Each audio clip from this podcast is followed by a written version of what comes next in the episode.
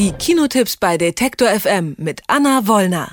Baywatch, wenn du stirbst, zieht dein ganzes Leben an dir vorbei, sagen sie. Und in Zeiten des abnehmenden Lichts. So heißen die Filme, über die Anna Wollner heute ihr Urteil fällen wird. Und ob es gut oder eher schlecht ausfällt, das wird sie mir jetzt verraten. Hallo Anna. Hallo. Starten wir gleich mit Baywatch. Nach all den Jahren hat mich das jetzt schon überrascht. So ein Film über die Rettungsschwimmer hätte ich nicht gedacht.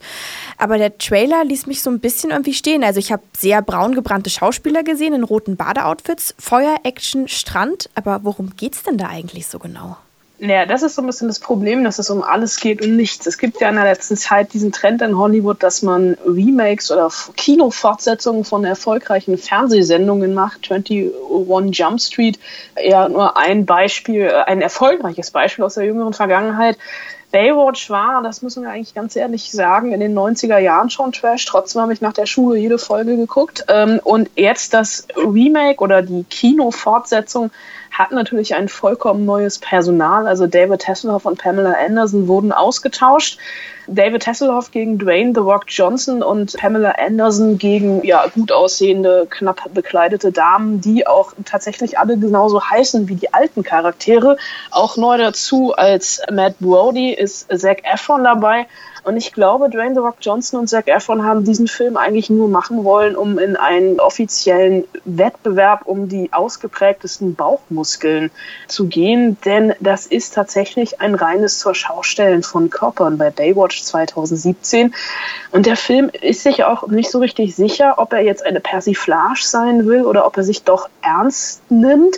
Das merkt man schon daran, dass es sehr, sehr viele Szenen gibt, die eigentlich so eine gewisse Selbstironie haben, wenn zum Beispiel irgendwann eine vollbusige Brünette in Zeitlupe am Strand langläuft und sich da ein Dialog drüber entspinnt von den zwei Männern, die ihr dabei zugucken, ob die das auch wirklich gerade in Zeitlupe sehen. Das Problem daran ist schon, dass eigentlich alle lustigen Szenen im Trailer sind und man versucht hat, hier dieses Schaulaufen am Strand mit einer Story aufzubauschen, die eigentlich einer Story überhaupt nicht würdig ist. Es geht um Immobilienhandel und Drogenschmuggel am Strand Strand von Malibu.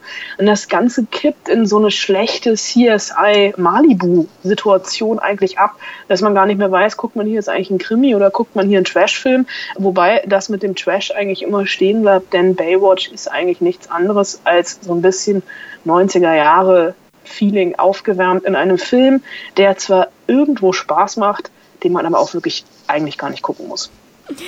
Film Nummer zwei hat dagegen, Baywatch ist ein sehr kurzer Titel, einen furchtbar langen Titel. Wenn du stirbst, zieht dein ganzes Leben an dir vorbei, sagen sie. Dieser Film basiert auf dem Buch von Lauren Oliver, ist 2010 erschienen. Ich kannte den Titel jetzt nicht, aber es geht um Tod und zwar um einen, der sich ja Tag für Tag wiederholt. Wird es da spannend? Ja, spannend nicht unbedingt. Wenn du stirbst, zieht dein ganzes Leben an dir vorbei. Sagen sie, ist so ein bisschen eine Mischung aus ein täglich grüßtes Murmeltier und einem Highschool-Drama, wahlweise Mean Girls oder anderes. Denn wir haben hier eine Hauptfigur, die so ein bisschen das perfekte Teenagerleben hat. Sam, sie ist in der Highschool auf der, ja, in Anführungsstrichen guten Seite der Macht. Also sie gehört zu denen, mit denen das Leben es gut meint, die gut aussehen, die nett sind, die attraktiv sind, gute Noten haben, natürlich so den klassischen äh, Boyfriend, der immer für sie da ist, äh, mit ihren Freundinnen lästert sie auch gerne über die anderen. Wenn man das so ein bisschen vergleichen will mit Tote Mädchen lügen nicht, dem Netflix-Hit, der ja gerade überall sehr, sehr gefeiert wird, ist sie so ein bisschen auf der Täterseite. Es kippt allerdings irgendwann, denn es beginnt zwei Tage vor Valentinstag, ein Freitag, der in der Schule zelebriert wird. Es werden Rosen verteilt. Es wird, kommt sofort in einen Wettbewerb. Wer bekommt die meisten Blumen? Wer hat die meisten Verehrer? Abends soll es eine Party geben, bei der Sam das erste Mal mit ihrem Freund schlafen will. Und diese Party gerät ein bisschen aus dem Ruder und auf dem Rückweg nach Hause hat sie einen Autounfall und stirbt. Sie wacht auf am nächsten Morgen und denkt, hat sie das jetzt alles nur geträumt und guckt auf die Uhr und stellt fest, sie ist in so einer Zeitschleife gefangen und sie muss den letzten Tag ihres Lebens immer und immer wieder durchleben, bis sie eben merkt, dass sie diese äh, Zeitschleife nutzen soll oder kann oder muss, um ein besserer Mensch zu werden und Gutes zu hinterlassen auf der Welt. Das klingt jetzt alles so ein bisschen nach so einer Teenie-Schmonzette. Der Film drückt es vielleicht nur ein bisschen zu sehr mit der Moralkeule auf, dass jeder selbst für sein Handeln verantwortlich ist. Aber äh, nichtsdestotrotz hat er mir eigentlich ganz gut gefallen, weil er einfach geblieben ist. Also dieser Murmeltier-Moment, der immer wieder kommt, Zoe Deutsch als Hauptdarstellerin, die mir sehr, sehr gut gefallen hat. Also von diesen ganzen Teenie-Highschool-Filmen, die gefühlt jede Woche irgendwie ins Kino kommen, ist das das tatsächlich einer der besseren, weil er eben dieses ernste Thema hat und die Charaktere durch diese Redundanz und durch dieses Wiederholende alle eine Verwandlung durchmachen und man am Ende zwar diesen einen Tag gefühlt hunderttausendmal gesehen hat, aber immer in einer kleinen Variation und auch so das eigene Handeln aus der eigenen Schulzeit vielleicht nochmal so ein bisschen reflektiert wird. Also eine Botschaft, die zwar irgendwie sehr pathetisch klingt, aber man doch mitnehmen kann aus dem Film, wenn man da rausgeht. Definitiv.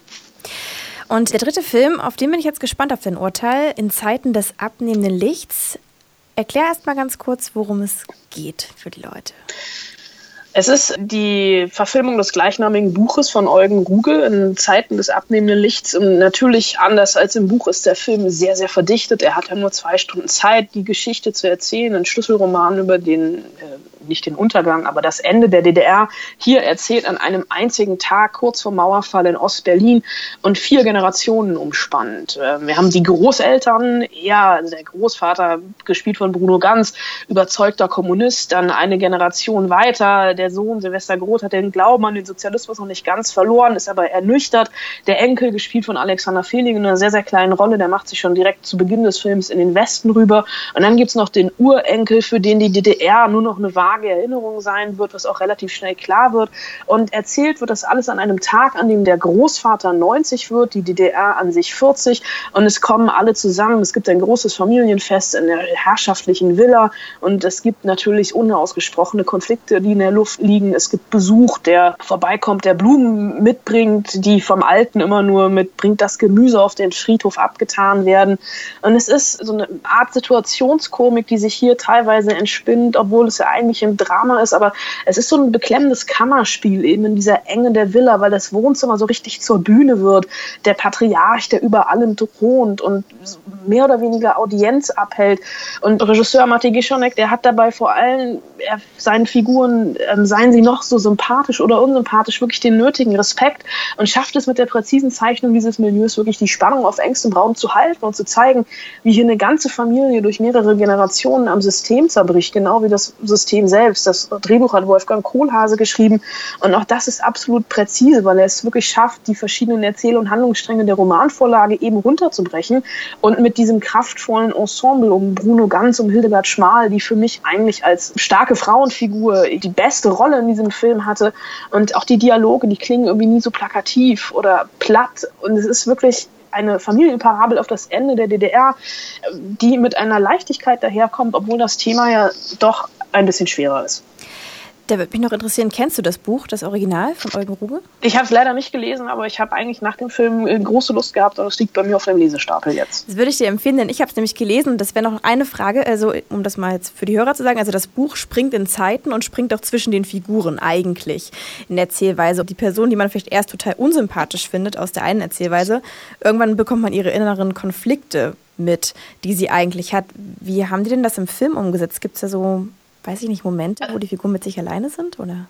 Es gibt zum Glück keine Rückblenden. Mhm. Also der Film bleibt wirklich an diesem einen Tag und erzählt einfach durch die verschiedenen, sind noch nicht mal richtig verschiedene Perspektiven oder Zählperspektiven, aber er erzählt einfach anhand der unterschiedlichen Figuren, die unterschiedlichen Einstellungen.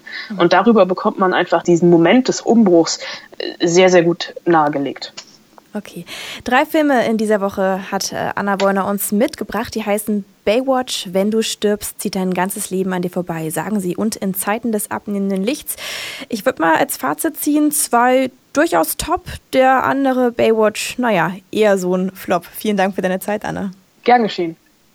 Alle Beiträge, Reportagen und Interviews können Sie jederzeit nachhören im Netz auf detektor.fm.